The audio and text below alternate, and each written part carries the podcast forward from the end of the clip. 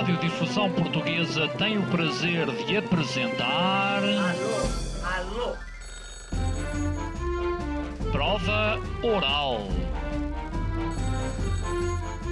Uma rubrica de Fernando Alvim. Alô, alô. Todas as tardes aqui na sua Antena 3. Um programa bem divertido para toda a família. Basta telefonar e conversar. Ah, é da Praça da Figueira? E? Do Jardim Zoológico? Prova Oral. Um programa para gente nova. A vossa atenção, portanto, para o programa Prova Oral.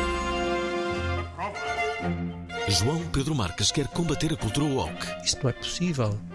Não faz sentido. Estará a história a ser envenenada? É, é que o Ocidente, que cheio de complexos de culpa, quer ver-se livre dessas provas, eventuais provas de abusos passados. Poderemos olhar o passado pelos padrões de hoje? Se, se houve peças que foram roubadas, não seria errado restituí-las. Esta quarta-feira, Boa parte da população que tem um sentimento de culpa muito grande relativamente ao que foi o passado. a culpa do homem branco. Às 19 horas, na Antena 3. Sejam bem-vindos a mais uma edição da Prova Oral. O nosso convidado de hoje, qualquer dia, bate recordes de família, visto a sua filha já ter por diversas vezes vindo aqui e agora é o pai, até porque a filha não tem tempo para vir este programa. Chama-se João Pedro Marques, já o eh, de certo perceberam, é o pai da Joana Marques, mas está aqui, eh, bem, de papel, não vem fazer humor. Pelo contrário, o assunto até pode ser sério. O, a culpa do homem branco. Quantos, quantos eh, João, nós combinamos tratar-nos por, eh, por tu, se bem que a tua filha depois vai ouvir isto, vai achar estranhíssimo. Nem Não, eu trato o meu pai por tu, quanto mais. Ela sabe, Sabe? sabe. Acho, acho que sabe. Tu consegues ver a tua filha ultimamente? Raro. É raro. Foi Comunicamos por WhatsApp. Está sempre em órbita. Adoro. Olha, hum, temos de falar sobre a culpa do homem branco. Da última vez que vieste, lembro-me de ter feito uma pergunta ah, no, ah, no final em que, hum, em que eu te dizia. Eu penso que foi uma pergunta já depois de, de, de sairmos da entrevista. Eu, eu, eu dizia-te, ah, João, achas que a moral vai ganhar? E, ah, e tu disseste, parece-me que sim. ainda, ainda, ainda achas que, que sim, que a moral vai ganhar? A moral. O que, é, o que é que tu entendes por a moral? Pois agora é pergunta, Agora em- pergunta em complexa. O o que é que é. hum, sei lá, é aquele moralismo vigente que nós, ah, nós vemos, a, época do, do, do, do- do cancelamento, ah, Hum. Em, em- em que existe um, um medo quase absoluto de toda Sim. a gente de, de- de se expressar, de poder dizer alguma Aquilo coisa nós que possas. de politicamente correto. O e- politicamente correto, é isso. Ok. Talvez e, é isso. E mais uh, atualmente woke, Hum. não é? Por influência norte-americana, as pessoas woke são aquelas que se, woke do, do, do verbo acordar em, Hum. em inglês, não é? Aliás, começas por explicar justamente isso, mas co- começou por acordar que até significava uma coisa parecia inte- interessante e, e- e positiva, e de repente há aqui qualquer coisa, ah, há aqui uma nuvem negra.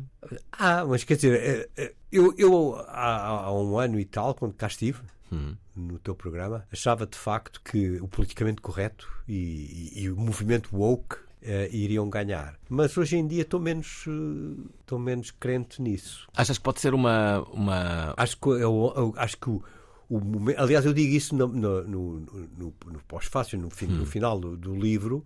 Eu faço considerações a esse respeito e, e essas eh, são, são umas das coisas que eu digo. É provável, não apenas por aquilo que eu observo em Portugal, mas por aquilo que outras pessoas, eu também, mas à distância, outras pessoas que estão lá observam nos Estados Unidos e em Inglaterra, é possível que este o auge do movimento woke já tenha passado e que o movimento woke e o politicamente correto estejam a descer a ladeira em relação em, em direção a, a- a- eventualmente à, à irrelevância ou até mesmo ao desaparecimento Será? porque ah, as pessoas cansaram-se disso cansaram-se desta imposição e cansaram-se destes moralistas como tu dizes que acham que descobriram agora que o passado descobriram agora várias coisas que estão mal na nossa sociedade e que é, e que é legítimo e é muito útil que se lute contra elas, não é? Coisas que têm a ver com ah, ah, os direitos, as liberdades, de, por exemplo, das mulheres, do sexo feminino, etc., por aí fora. Mas descobriram também uma série de atrocidades, brutalidades e injustiças no passado e querem corrigi- corrigi-las agora a partir de- desta posição e estão convencidos que foram eles que descobriram essas coisas. Ignorando que nessa altura, no passado, já pessoas se insurgiram contra elas e as corrigiram. Porque quando nós falamos, por exemplo, em escravatura, a escravatura foi abolida no mundo eh, eh, no século XIX, basicamente. Porquê?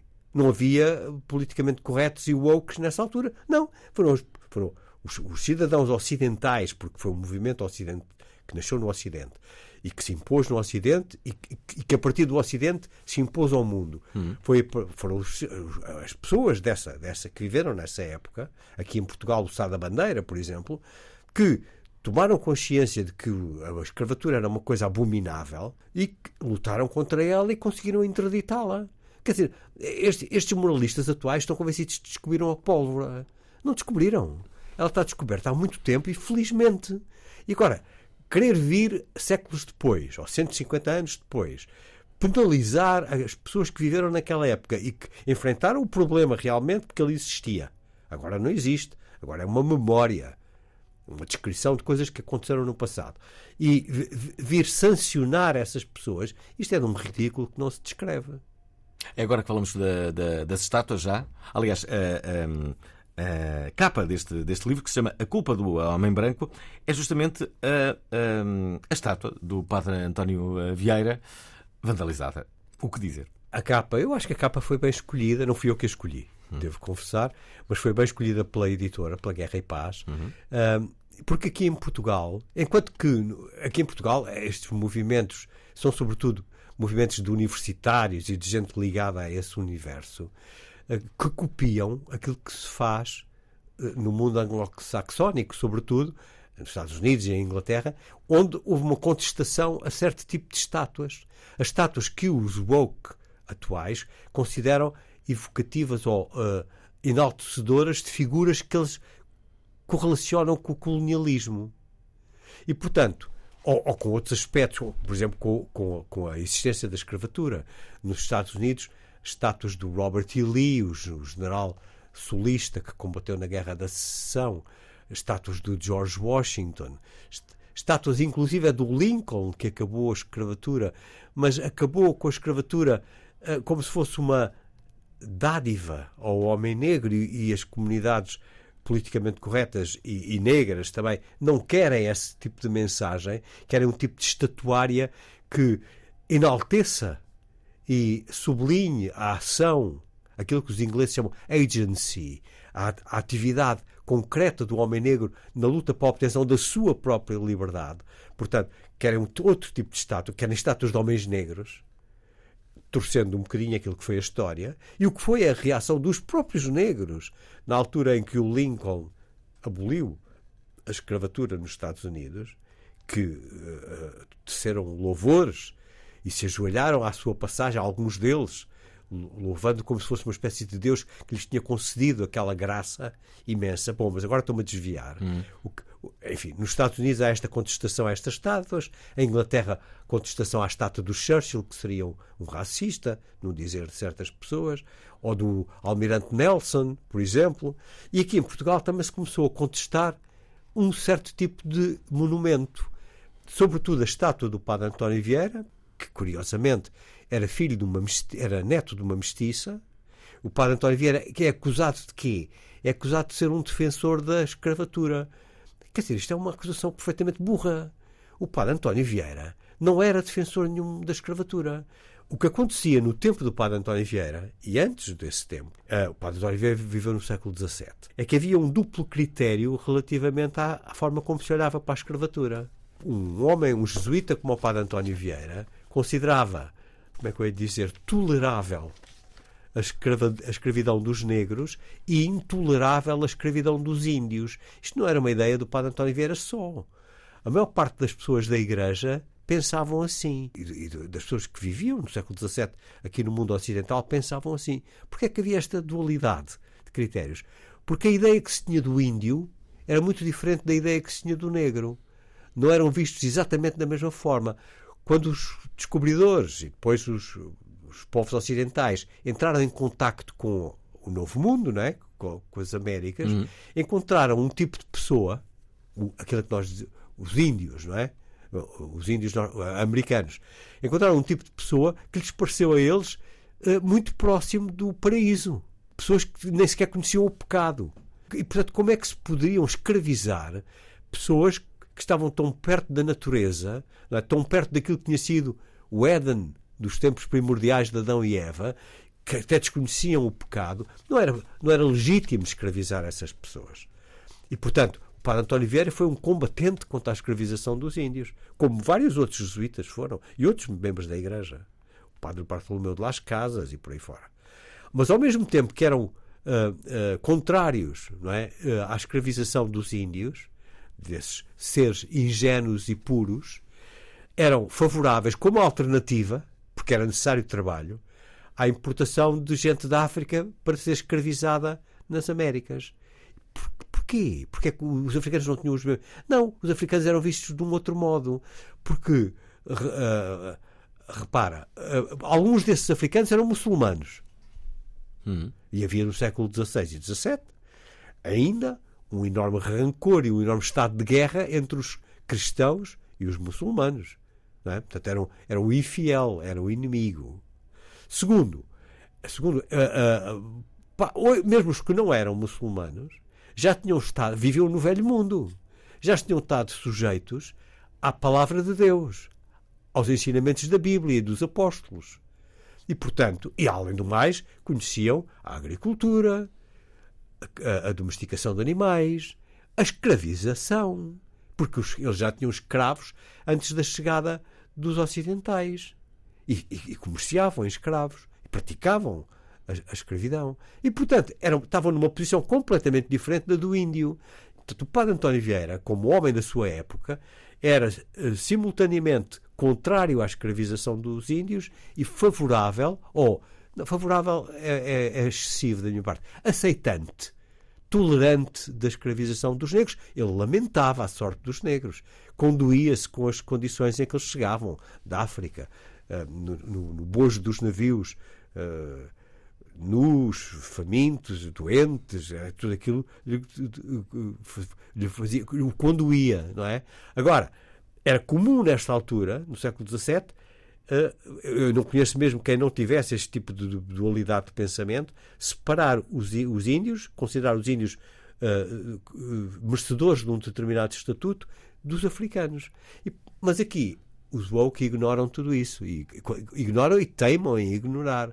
E, portanto, começaram a atacar a estátua do padre António Vieira.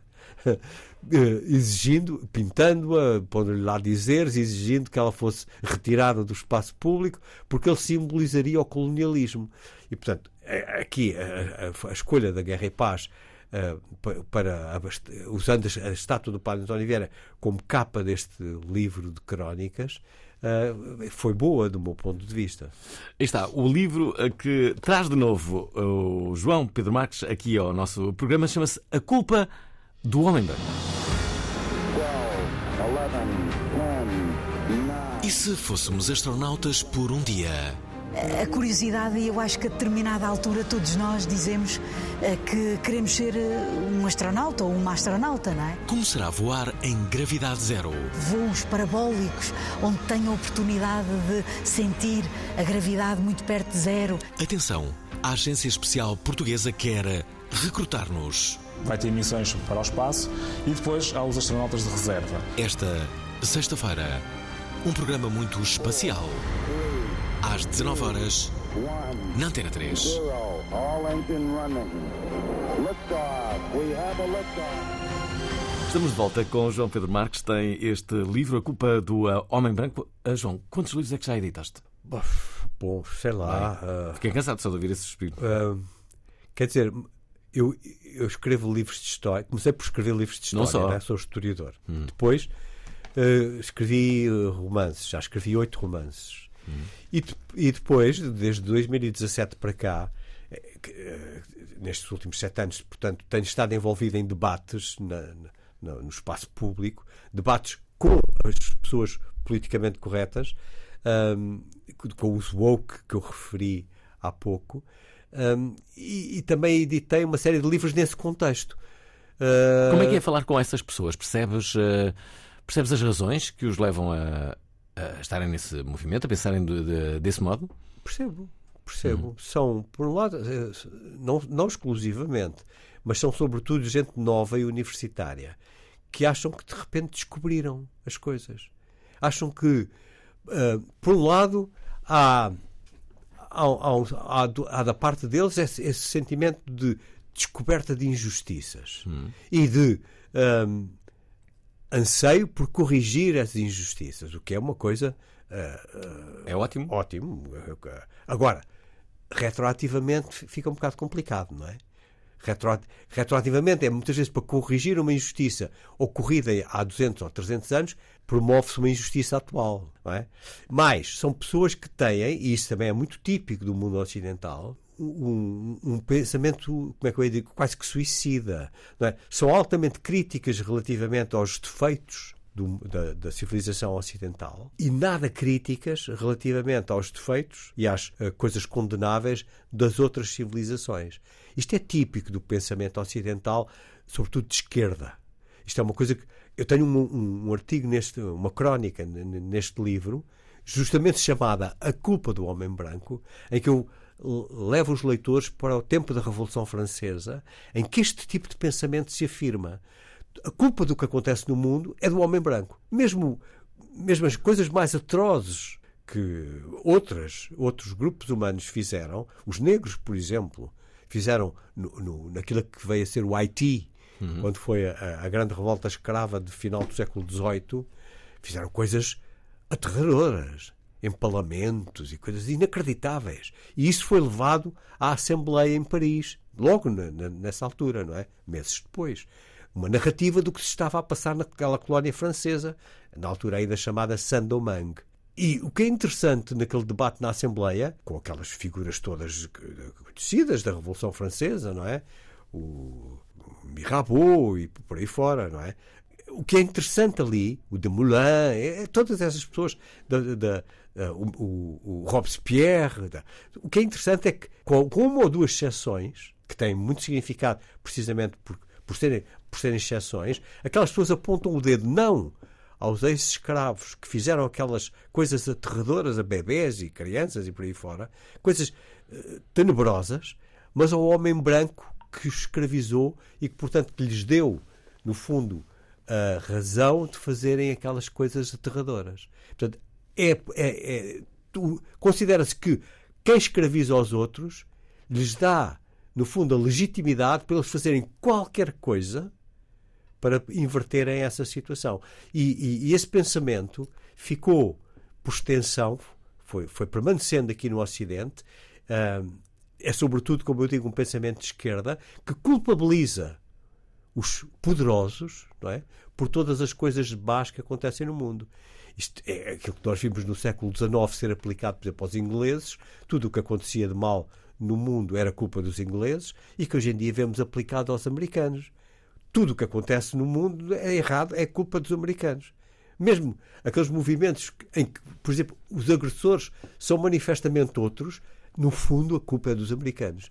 E, e, e esta ideia de que a culpa é sempre do homem branco é uma ideia que vem do século XVIII é? e que, pelo menos do século XVIII, mas sobretudo do século XVIII, e que se mantém ainda hoje em dia vigente aqui no nosso mundo.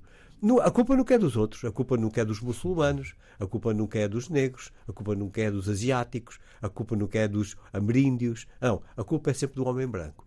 O homem branco é o pior que existe à face da Terra. João Pedro Marques, nosso convidado de hoje da Prova Oral, tem este livro que se chama A Culpa uh, do Homem Branco.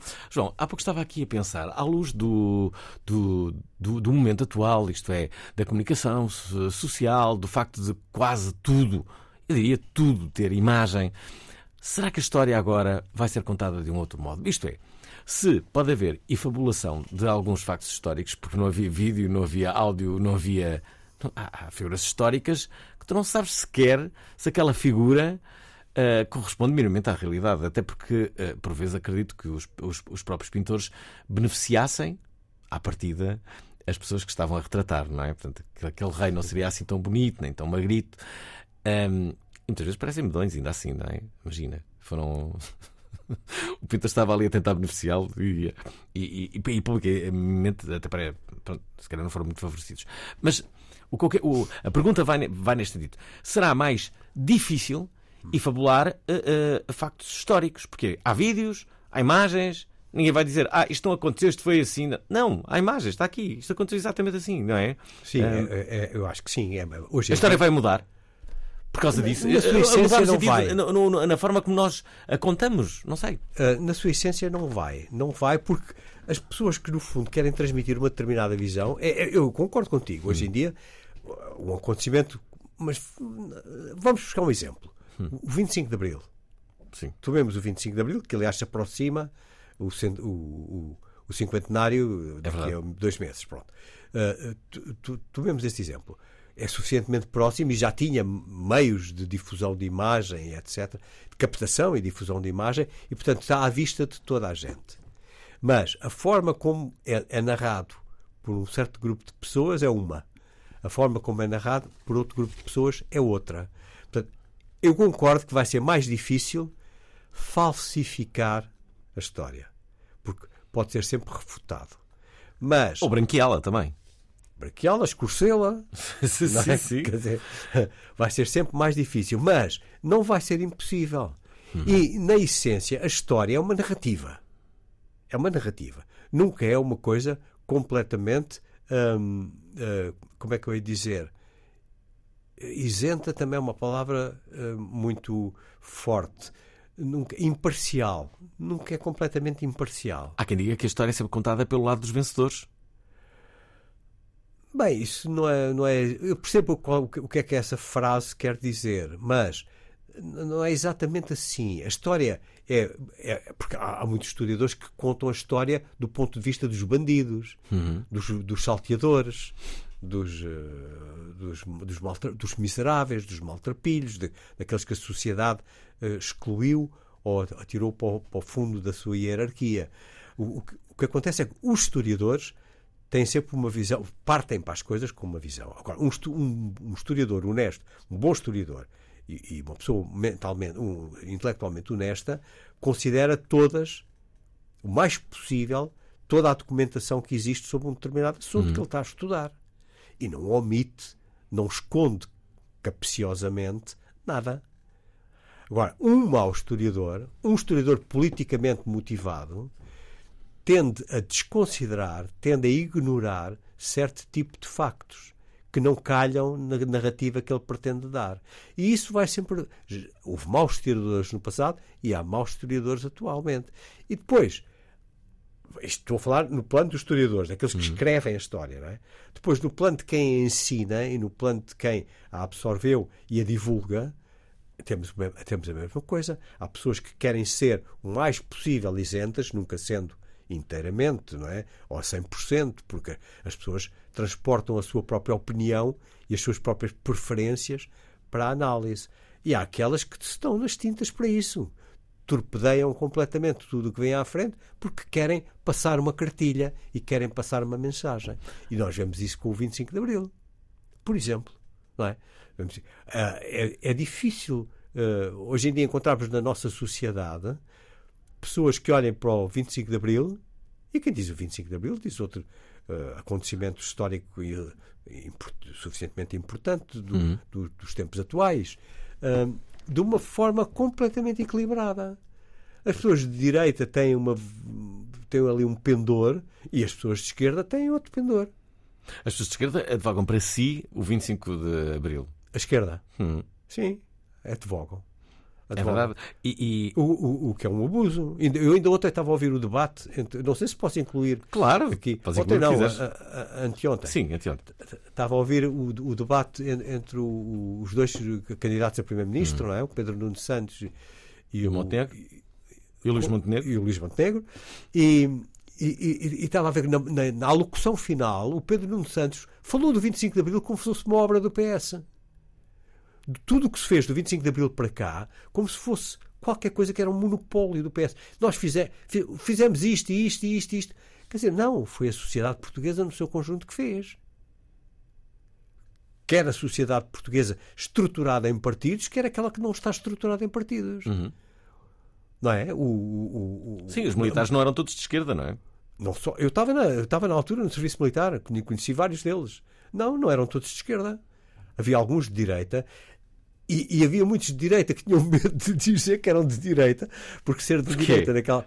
Porque ser de direita naquela altura era di- diretamente conotado com o marcelismo, com o salazarismo, com aquilo que se chama o, o antigo regime, não é? E, portanto, mesmo isso, isso está, isso está eh, eh, espelhado nas designações dos partidos, não é? Vamos cá ver. Ah, ah, fala- falando Um sobre partido, isso. sobre- deixa-me só dizer sim, isto. diz Hum. Um partido de direita como é o CDS, não é? Era Centro Democrático Social. Centro. Não se assumia como de direita. E eu percebo, o, o CDS, o, o Congresso do CDS no Porto foi cercado. Queriam linchá-los.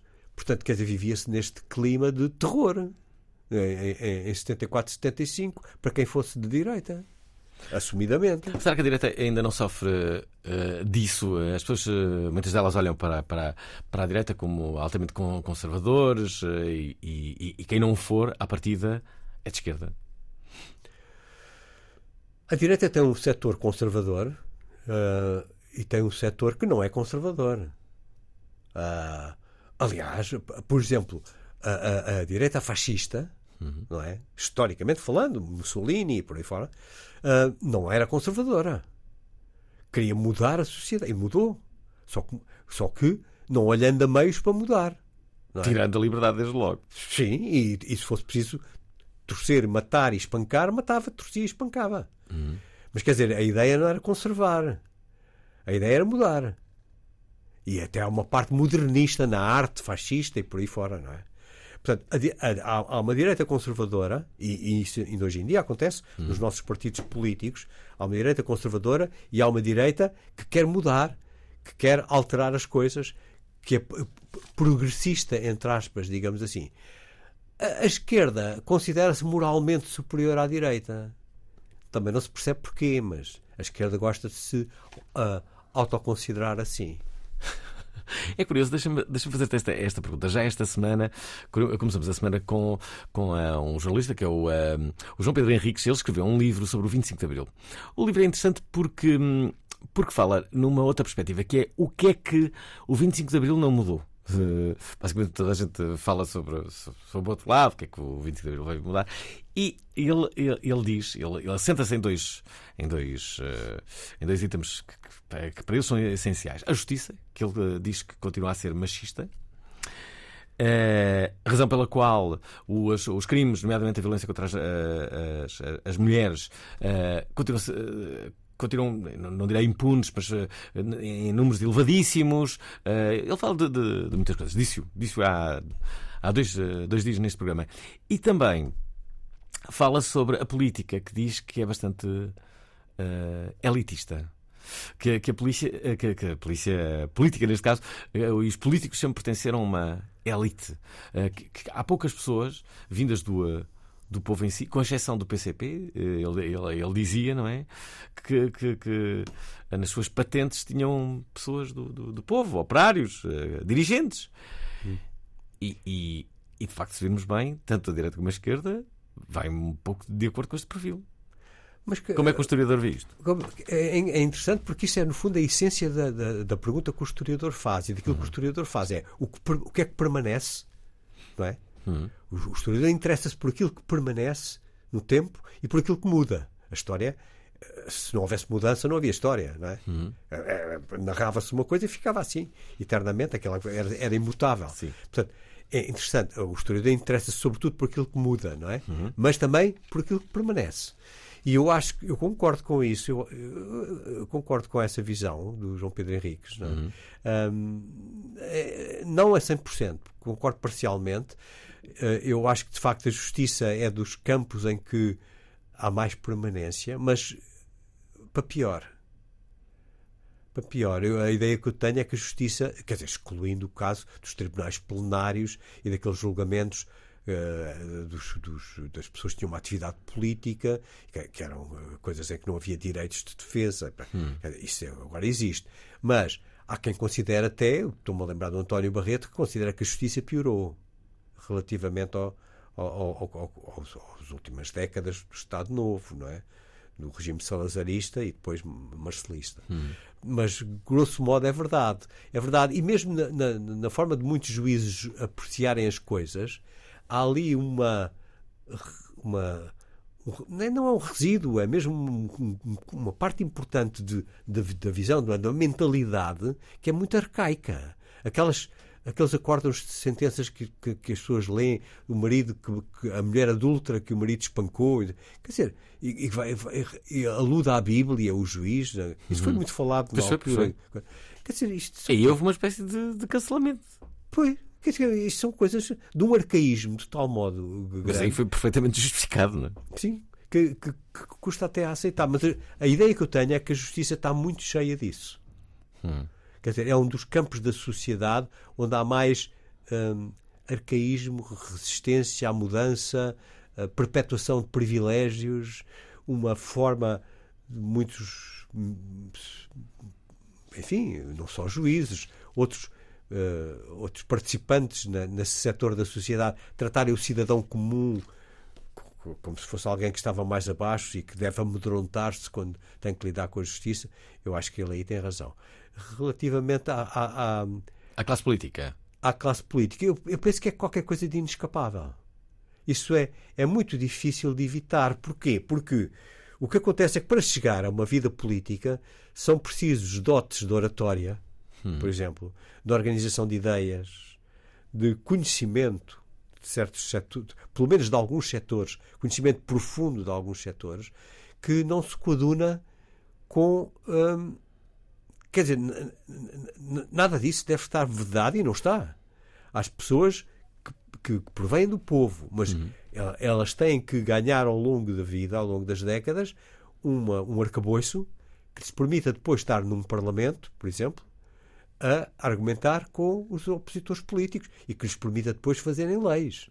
Achas, achas possível que alguém sem uma licenciatura possa vir a ser primeiro-ministro em Portugal? Eu acho possível, mas acho hum, improvável. Acho improvável. Como não, mas não é em Portugal, é em qualquer lado. Sim, sim, Não é? isto é só uma pergunta. Sim. Quer dizer, eu, eu acho que aquilo que se passa, por exemplo, eh, e do meu ponto de vista é assustador, aquilo que se passa nos Estados Unidos, onde uma pessoa como o Donald Trump, que é um homem hum, anómalo do ponto de vista do sistema político e do, do tipo de candida- candidato, hum, quer dizer, houve o Ronald Reagan também, quer dizer, eh, mas é improvável na maior parte dos países ocidentais uma pessoa dessas chegar a primeiro-ministro. Porque. Porquê? Ou presidente, não é? Porque. hum, tem que passar por uma série de barreiras ao longo da sua ascendência, a ascensão até ah, esse cargo político que torna difícil à pessoa que vem do, do povo ah, passar essas, essas barreiras. Por muito excelente pessoa que seja. Por excelente pessoa que seja. que o Donald Trump não veio propriamente do povo, não é? Quem? O Donald Trump, que o exemplo que estavas a Não, citar. não, não veio do povo, mas quer dizer, ah, o Donald Trump é, é licenciado em Economia, não é? Eu não tenho certeza absoluta. Ou uma A coisa sério, desse, tem licenciatura. não, uma- qualquer coisa desse género, mas apresenta-se na Hum. praça pública ah, sem méritos. Hum. Qual é o mérito do do Donald Trump na praça pública? É o empresário rico. espertalhão, É, é, rico, é é? É o, É como o Batman. o, o tycoon, o, o, o, o- homem que, que, que, que- até aldraba os impostos porque é muito esperto e, e tem dinheiro suficiente para pôr os melhores advogados a trabalharem por ele. Mas quer dizer, parece ser um incapaz em quase todos os setores da atividade política. No entanto, tem 50% da. Como é, que, como é que explicas isso historicamente? Como é que. Como é que Trump, eh, por exemplo, pode estar nesta situação iminente de voltar à política ativa e a ser presidente dos Estados Unidos? ah, quer dizer, eu acho que por um lado há um. Por um Os lado, erros históricos repetem-se, é isso. Não, por um lado, há, não é só o Trump, é? nós vemos isto em vários países ocident- do mundo ocidental. Nós vemos, por um lado, que a rejeição aos exageros da esquerda, aos exageros politicamente corretos, como falávamos no princípio do programa, levou muita gente a encarreirar atrás de figuras que prometem acabar com isso e que não têm papas na língua, como se diz em português. E, portanto, nós vemos a ascensão de algumas dessas figuras a lugares de proeminência. Aquilo que, para mim, a, mim a ascensão do Trump não me custa aceitar nem explicar. O que me custa a explicar, isso sim, e não tenho explicação, confesso, é a permanência do apoio ao Trump depois de tudo o que se passou.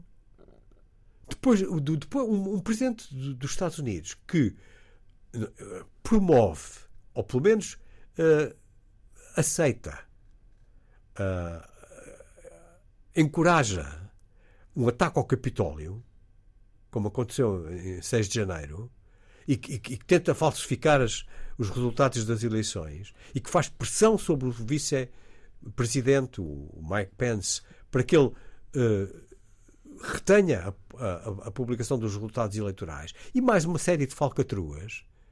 Não falo dos casos de, de civi- de justiça civil, não. Coisas políticas estão aos, aos olhos de toda a gente. Como é que este senhor mantém ah, não só a adesão de uma parte importante dos- do, do eleitorado americano, como o apoio de da- das principais figuras do Partido Republicano. Isto é que, para mim, é uma coisa muito difícil de compreender. Eu acho que Portugal só tem uma solução, que é a convidada de amanhã assumir a presidência. Para muitos, é a rainha da socialite. Mas eu não importo nada que me chamem socialite. Era pior se fosse assassina ou ladra. Sabe tudo sobre a monarquia, mas não é monárquica. É verdade, Lilica Nessas será a nossa convidada de reais amanhã. O nosso eh, a convidado, família real eh, espanhola, é rei a deste família real italiana. João Pedro Marques tem um livro que se chama é A Culpa do. Homem Branco. Há Eu trato pouco, toda a gente por eh, tu, estávamos pois dizem que eu sou a mau falar criado, é que trato toda a gente por tu. Só eh, trato por vocês, pessoas de quem eu não gosto. Na altura, eh, no meu cérebro, às eh, 19 horas, uma pergunta que era, 3. os historiadores gostam do futuro? Gostam de? Do futuro. Os historiadores são pessoas como as outras. São- Não sei, mas os historiadores passam a vida a ler o passado. Será que pensam no futuro? Será que tu vês um gadget e gostas? Será que ouves falar do futuro e dizes, ah, que Sim, há uma certa. esplêndido, chat Ah, ah, GPT. Há uma, há uma- há uma parte há uma- julgo eu, há uma parte da, daquilo que leva as pessoas a, a- a tornarem-se historiadores que é um certo encanto de colecionador com o passado, com, as coisas do passado. Eu, por exemplo, não, não, não tenho assim nenhum gosto fetichista pelas coisas antigas. Não. Não. Não Nada. coleção de nada. Nada. Nada. O meu interesse pelo passado é a curiosidade de visitar como era naquele tempo, como é que se fazia naquele tempo, o que é que se pensava naquele tempo e como é que as coisas mudam ao longo do tempo. Ah, mas eu não sou. ah, eu eu tenho amigos meus que não são historiadores e que são. ah, gostam de mobiliário antigo. que- Eu não tenho esse fascínio e acho que muitos historiadores não têm. Ainda que reconheça que de facto há ali um lado qualquer que os prenda, pelo menos a certas épocas do passado. Eu, quando era miúdo, gostava muito do Império Romano. Porquê? Influência dos filmes da- de Hollywood. O Ben-Hur, os Spartacus e coisas desse género, de certeza. Eh, aquela coisa eh, entrava em vibração com, com, com os meus gostos da altura, é? com as minhas inclinações da altura. Mas eu acho que muitos historiadores gostam do, do futuro e até escrevem sobre isso, em alguns casos. Mas espera, deixa-me adivinhar. Imagina. Olha, lembras-te daquele, daquele, daquele filme? É um filme um bocadinho para, para, para adolescentes. eh, O Regresso ao Futuro. Sim? Pronto. Eh, a altura eles metiam-se lá na máquina do tempo, não é? Exatamente. E, e decidiam para onde é que iam. Deixa-me adivinhar. Se, de, se te metesses naquela, naquela máquina do tempo, é claro que tu ias querer ir ao passado. Ou não. Ou se dissessem assim, mas há a possibilidade de irmos ao futuro. Queres ir? Eu, eu queria ir ao passado, mas por outra razão. Por outra razão que posso explicar aqui. Sim. É o seguinte, eu sou um homem velho, não é? Tenho 74 anos. E não me entendo, Sim.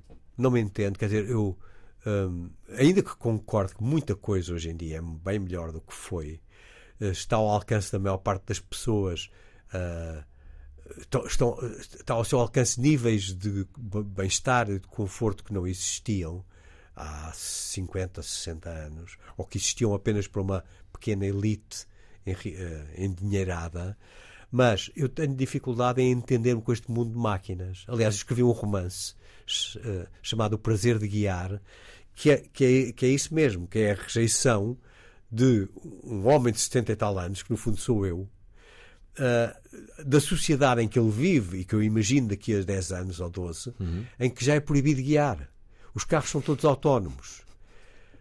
Porque é para lá que nós caminhamos.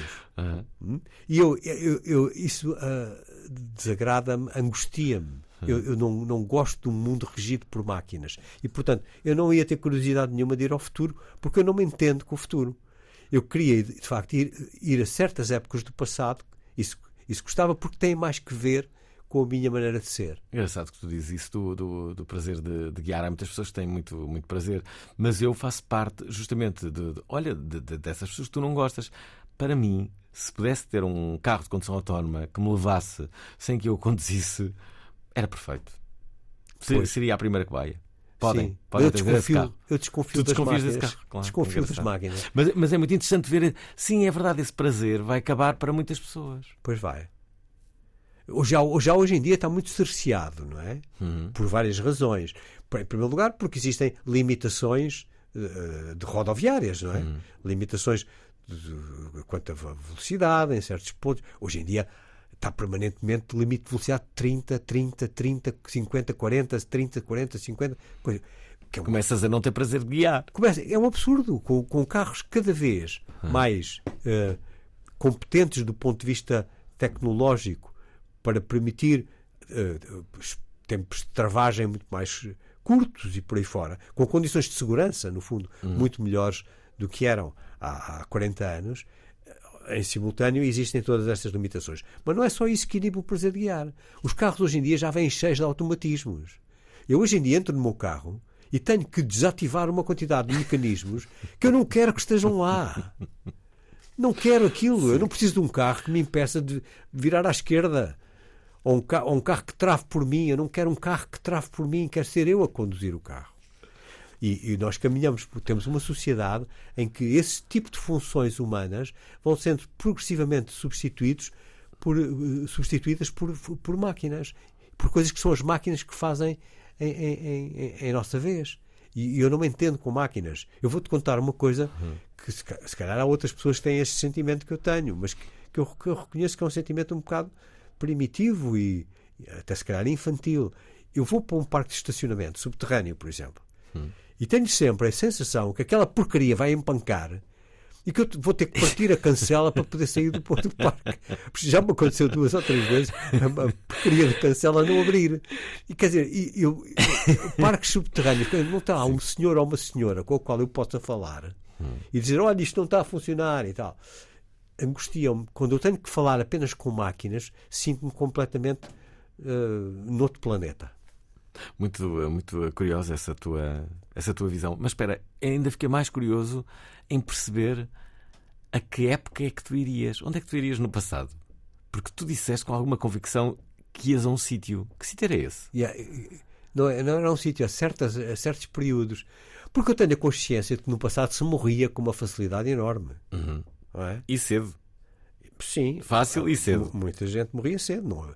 As pessoas nem sequer percebiam. No, no, no, nós temos que ter a ideia que no século XIX nem sequer se percebia, na maior parte do século XIX, o que é que causava a doença. Uhum. É? E portanto as pessoas estavam expostas. Era uma coisa muito empírica. Uh, Lembra-se, por exemplo, que a, a, a, uma, uma, coisa que matava muita gente, que era a malária, em África, então matava ainda mata, não é? Mas esta, esta palavra malária vem do italiano mala aria, mau ar.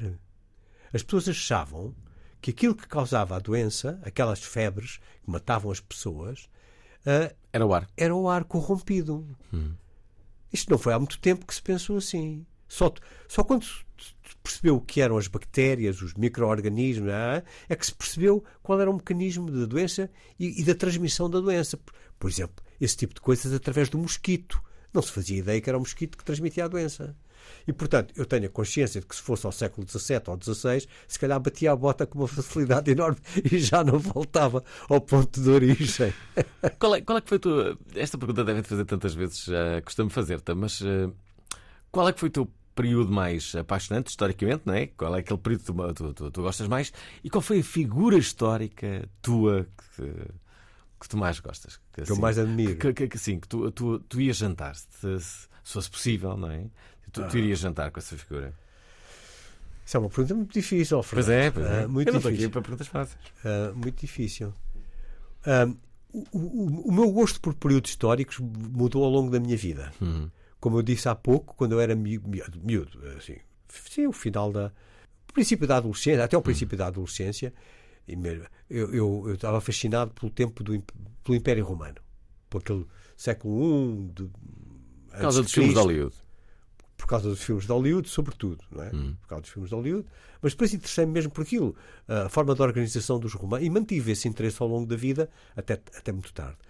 Mas depois, quando comecei a estudar, mesmo na, na faculdade, por exemplo, o meu interesse foi mudando eh, ao longo dos anos. Eu interessei-me inicialmente por eh, pré-história, a hominização, a passagem dos primatas que ainda não eram nem macacos nem homens a, a- a- a homens. Eh, Fascinou-me.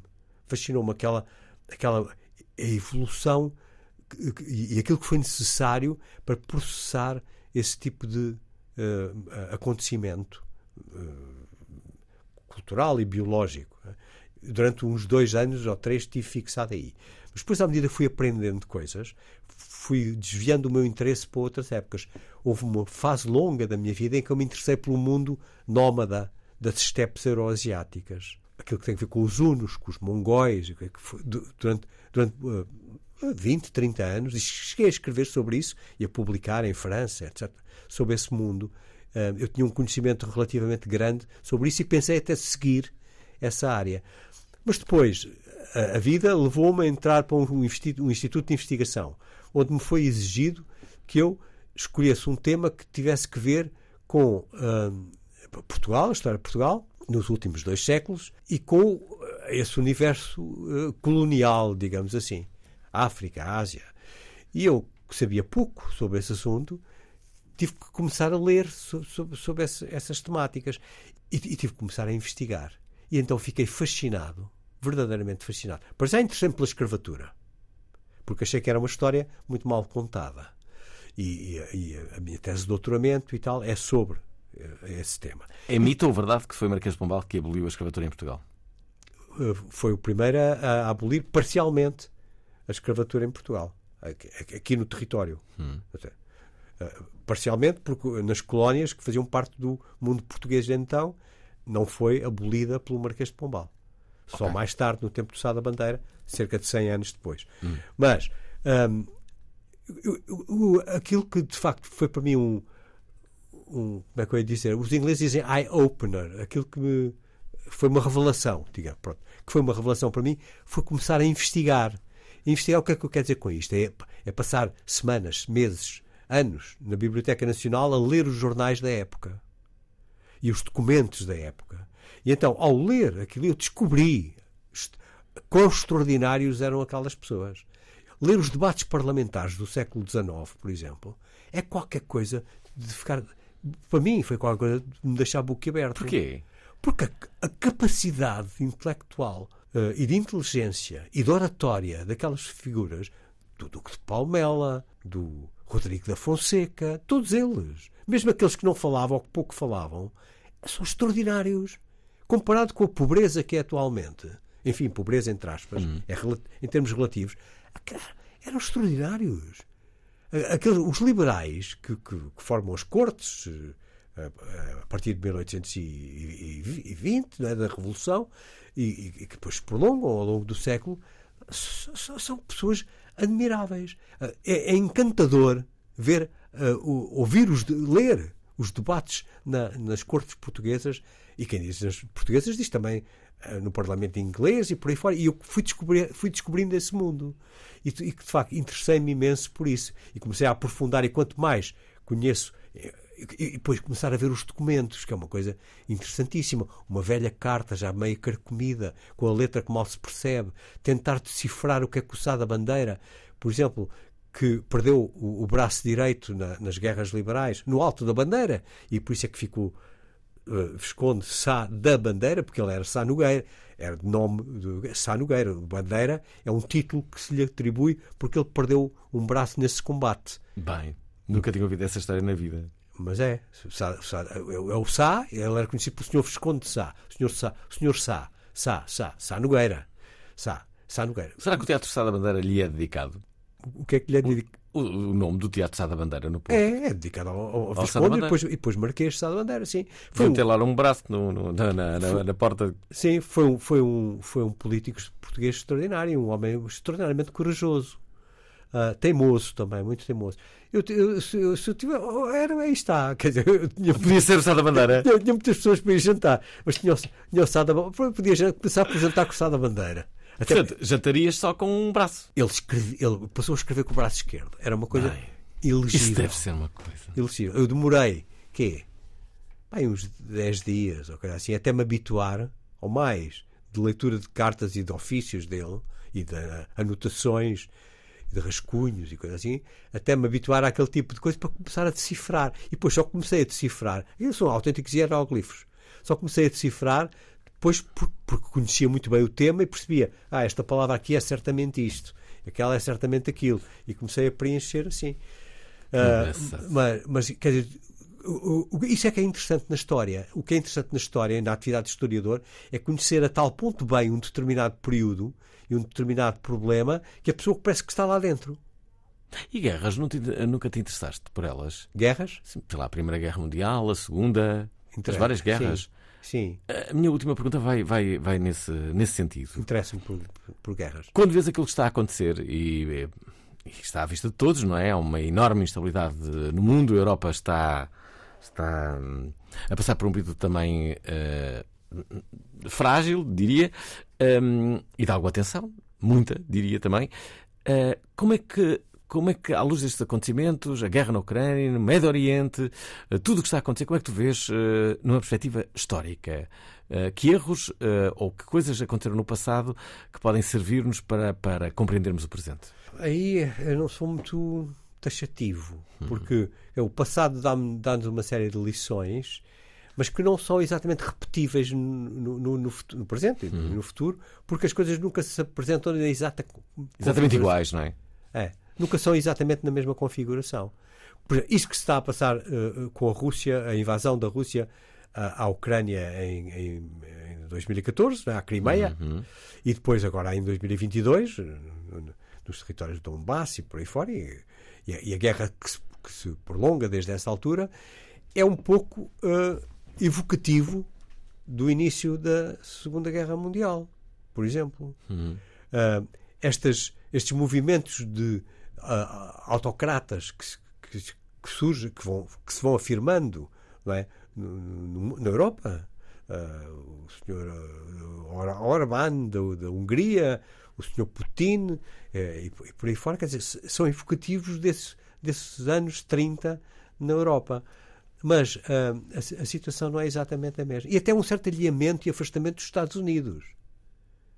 Que nós podemos temer, já está a acontecer, não é? Porque os republicanos não deixam passar no Congresso as medidas de apoio à Ucrânia que os democratas tentam fazer passar. E se calhar consequências militares disso já estão nesta retirada recente das tropas ucranianas. Ah, tudo isso é evocativo dos anos 30, em que os americanos também se puseram à distância inicialmente. Os americanos só se envolveram depois na Segunda Guerra Mundial a sério, muito mais adiante, quando os- em consequência dos navios serem metidos a pique no Atlântico e por aí fora, não é? E o ataque a Pearl Harbor e por aí fora. Mas ah, tudo isso é evocativo do- do- da Segunda Guerra Mundial. Mas ah, e há quem preveja, não é? Que nós estamos nos. nos ah, no, é que isto é um prenúncio de uma Terceira Guerra Mundial.